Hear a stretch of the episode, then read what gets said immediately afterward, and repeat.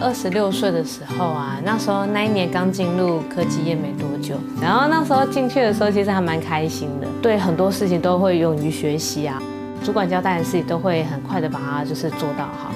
所以就觉得哎，好像终于找到了自己一个就是可以大展身手的一个舞台。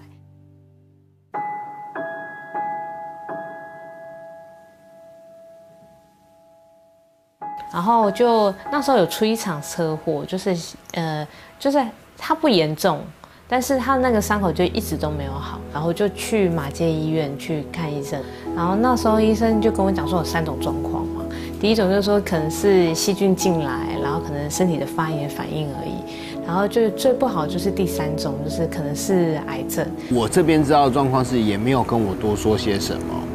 那他就回来以后，就渐渐的到我呃爸爸妈妈的房间去，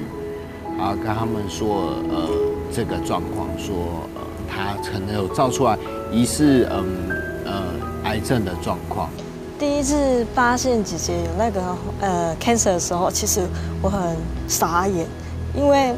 我是一个很感性的人，因为我就觉得说她只有二十六岁。就因为有 cancer，然后其实我是觉得说怎么那么年轻，呃，再来说，其实我看到他的感觉就是整个就是很活泼这样子。呃，难过的时候我会去喜欢去就是呃接近到大海，因为感觉你看着一整片大海，所以会觉得好像很多事情都可以跟大海讲。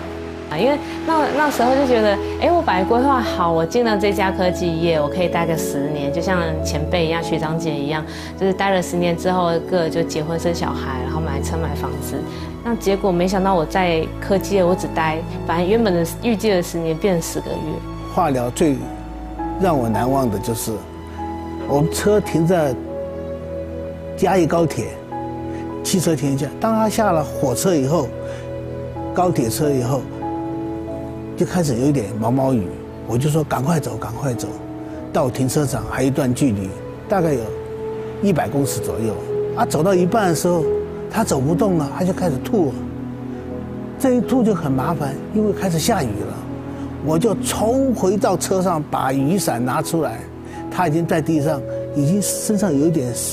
水了，已经有点雨水了。我把雨伞打的给他打，我没有打。起先开始化疗的时候呢，他的头发是没有明显的掉，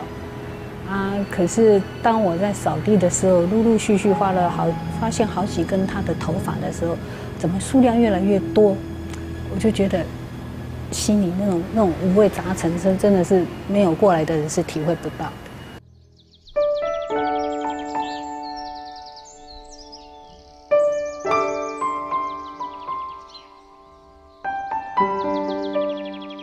在还没生病之前的生活，会去一直在追求一个无形的一个成就感。但是自从生病过后到现在，其实我在重新思考我要的人生是，其实我觉得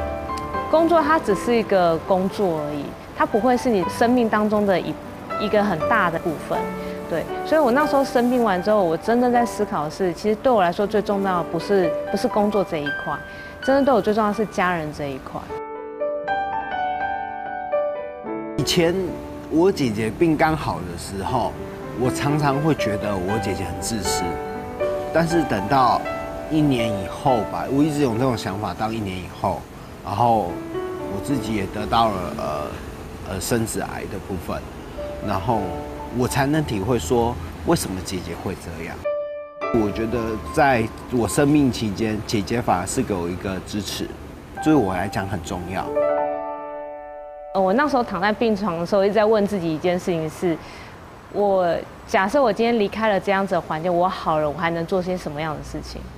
然后那时候其实我很喜欢蔡健雅的一首歌，就是《便利贴》，他其实在说是我想要去看世界七大奇景，我不想等到我老的时候才去整形，我也不想说我等到我老到不能动的时候还去开一辆跑车。对我我很喜欢那个歌词呈现的感觉，是很多事情真的不能等。想等到心跳放慢了，再去开辆跑车。梦方向弱。我觉得面对生病这件事情，你要你心中一定要有个信仰，